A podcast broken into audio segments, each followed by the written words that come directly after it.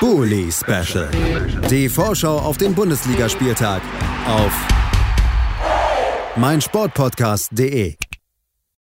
Herzlich willkommen zurück zum Bully Special auf meinsportpodcast.de.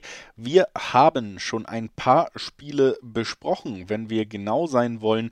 Fünf an der Zahl an diesem 24. Spieltag. Eben gerade haben wir über das Duell zwischen äh, den Gladbachern und Wolfsburg gesprochen und jetzt wollen wir den Blick wagen nach Berlin in die Hauptstadt. Union Berlin empfängt Mainz 05 und ich empfange dafür Jan Budde von den Hinterhofsängern. Hallo Jan. Meine Fresse, was eine wunderschöne Anmoderation. Ich freue mich auch, dich zu hören. Es ist mittlerweile einfach äh, Routine. Ich, ich denke gar nicht mehr drüber nach. Es kommt einfach so. Es, es fließt einfach aus mir heraus mit den Anmoderationen. Und ähm, ja, lass uns vielleicht auch direkt einfach in diesen Routinen bleiben. Das erste, was wir ja erstmal machen wollen im Bully Special, ist so den Blick auf die, auf die letzten Leistungen der, der beiden Mannschaften werfen. Und das macht natürlich Sinn, jetzt erstmal mit den Mainzern zu starten. Nicht nur Sinn, sondern auch Freude, denn es war ja durchaus ein spektakuläres Freitagabendspiel, was sich zwischen Mainz und Leverkusen geboten hat. Wir haben letzte Woche gesprochen. Ich habe einen Sieg oder Punkte für Mainz auch nicht ausgeschlossen, allerdings gedacht, die Defensive wird es richten. Am Ende wurde es aber ein 3 zu 2 mit äh, zwei Joker-Toren, 84. und 88. Sag mal so, als Fußballfan kann man sich doch eigentlich Siege nicht schöner malen als auf diese Art. Wie hast du das Spiel wahrgenommen? Es war seit sehr langer Zeit äh, mal wieder ein Spiel. Ich war auch im Stadion, das ich als Fan wahrgenommen habe. Mal nicht aus professioneller Perspektive eines Sportredakteurs, sondern wirklich mal mich habe von den Emotionen übermannen lassen, weil es auch gar nicht anders ging. Ähm, das war herrlich. Danach herrschte auch Katharsis bei mir. Ich war emotional geleert. Und ähm, ich hatte dieses Gefühl irgendwie über die Jahre von Corona etwas vergessen, weil ich leider auch nicht gegen, äh, beim Auftaktsieg gegen Leipzig im Stadion gewesen bin, wo es wahrscheinlich ähnlich gewesen ist. Für mich war es also das erste Mal seit knapp zwei Jahren. Und das war unfassbar stark. Du hattest zu keinem Zeitpunkt des Spiels irgendwie das Gefühl, dass Leverkusen wirklich am Drücker ist. Die haben ja quasi aus zwei, ja, aus keiner Torchance zwei Tore gemacht, was ja nur beschreibt, wie krass die Qualität bei Leverkusen in der Offensive eigentlich ist, zeigt aber halt auch, wie krass unsere Qualität eigentlich in der Defensive ist. Ähm, und was halt so wunderbar ist, dass jetzt einfach die Bank wieder zurück ist. Wir haben äh, mal für uns drei Punkte ausgemacht, woran das jetzt lag, dass man Leverkusen geschlagen hat. Und einer dieser Punkte ist halt die Rückkehr der Bank. Und da hast du einfach mit Ingwatzen einfach einen Killer im 16er. Du hast mit Bürchstock jemanden, der nochmal richtig Tempo reinbringt, Stöger, der nochmal eine ordentliche Präsenz ausgestrahlt hat und Djanga, der sich endlich auch mal für gute Leistungen belohnt, äh, belohnt hat. Das war schon richtig stark, was da von der Bank gekommen ist. Und du hattest ja zwischenzeitlich halt den Abgang von äh, Adam Soloy und dafür ist jetzt Ingwatzen auch wieder zurück. Bürchstock ist ja eingekauft worden. Jetzt gibt es also auch wieder Alternativen im Sturm.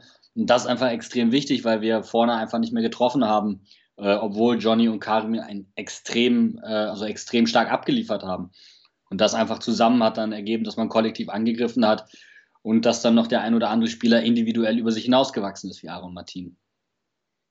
Das also der Blick zurück bei den Mainzern und die kurze persönliche Anmerkung sei gestattet, gerade bei deinen Anfangsausführungen mit der Euphorie und den Gefühlen. Da hast du ja ein kleines Lächeln ins Gesicht gezaubert. Das ist natürlich das, was man sich eigentlich immer noch vom Fußball erwünscht und erhofft. Und sehr, sehr schön, wenn das mal passiert. Und äh, das war am letzten Freitag bei den Mainzern der Fall. Bei Union Berlin, um die Überleitung zum Gegner zu machen und deren letzten Spiel, ist das im Moment nicht so der Fall. Denn ja, man hat ja, zumindest böse Zungen haben so ein bisschen damit gerechnet, nachdem man im Winter dann auch Friedrich und äh, vor allen Dingen auch Max Kruse abgegeben hat, dass man da so ein bisschen langfristig stabil als Bundesliga-Verein geplant hat, aber eben auch gesagt hat, die Chancen, die wir gerade hier haben Richtung europäische Qualifikation, vielleicht auch im DFB-Pokal, die die sind uns nicht wert, dass wir diese Spieler ablösefrei verlieren. Wir nehmen es lieber ein, wir versuchen solide zu arbeiten. Der Klassenerhalt dürfte nicht mehr in Gefahr geraten. Und genau so wirkt es jetzt auch ohne diese beiden Spieler. Drei Spiele in Folge verloren, drei Spiele ohne eigenes Tor, also auch offensiv hapert es da gewaltig. Und in diese Reihe reiht sich eben auch der letzte Auftritt am vergangenen Wochenende gegen Bielefeld an. Ein äh, schnödes 1 zu 0 musste man auf der Alm hinnehmen.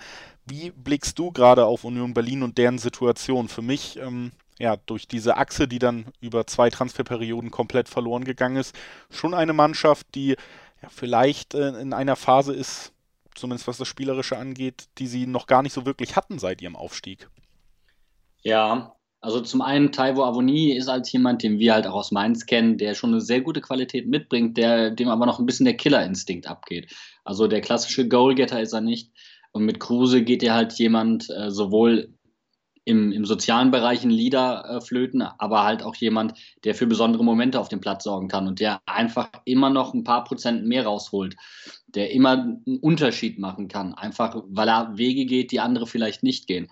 Und das ist das, was ähm, Union jetzt vielleicht in den letzten drei Spielen ein klein wenig abgeht. Nichtsdestotrotz hat sich Union ähm, mannschaftlich gut weiterentwickelt unter äh, Urs Fischer. Ich würde aber sagen, sie sind jetzt erst in der Bundesliga so wirklich angekommen. Vorher war es ein bisschen overperformen und man hat ähm, ja vielleicht auch noch nicht wirklich Spieler abgeben müssen. Jetzt passiert genau das. Jetzt wechseln Spieler mal, auch aufgrund von Gehalt und so weiter.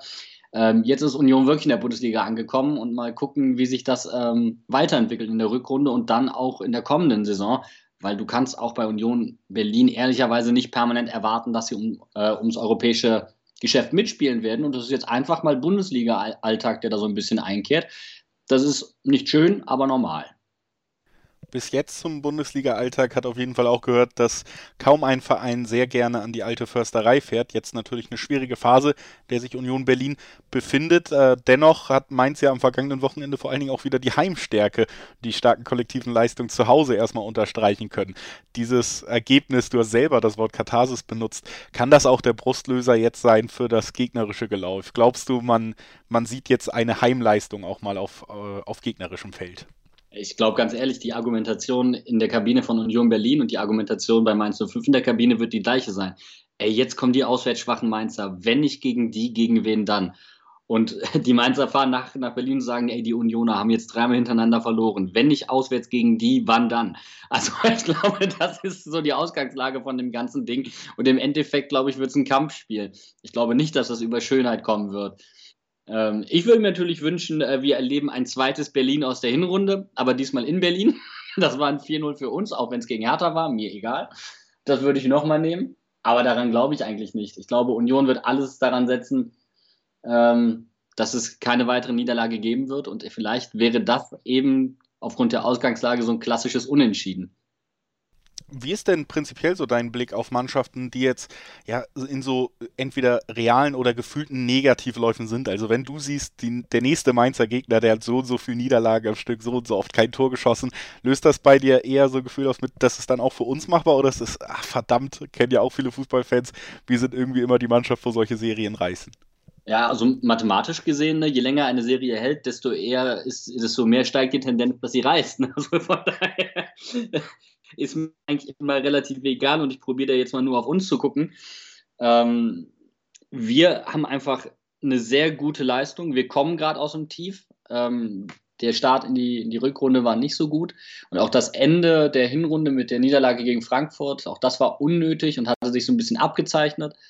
Ähm, zuvor hatte man sehr gute Spiele gegen, äh, gegen Bayern und Hertha gehabt, aber ähm, dieses Hertha-Spiel, das ich vorhin schon äh, aus Jux und Dollerei angesprochen habe, was bisher vielleicht sogar die beste Leistung von Mainz 05 in der Bundesliga-Geschichte war. Da ist man sich eigentlich relativ einig, auch intern.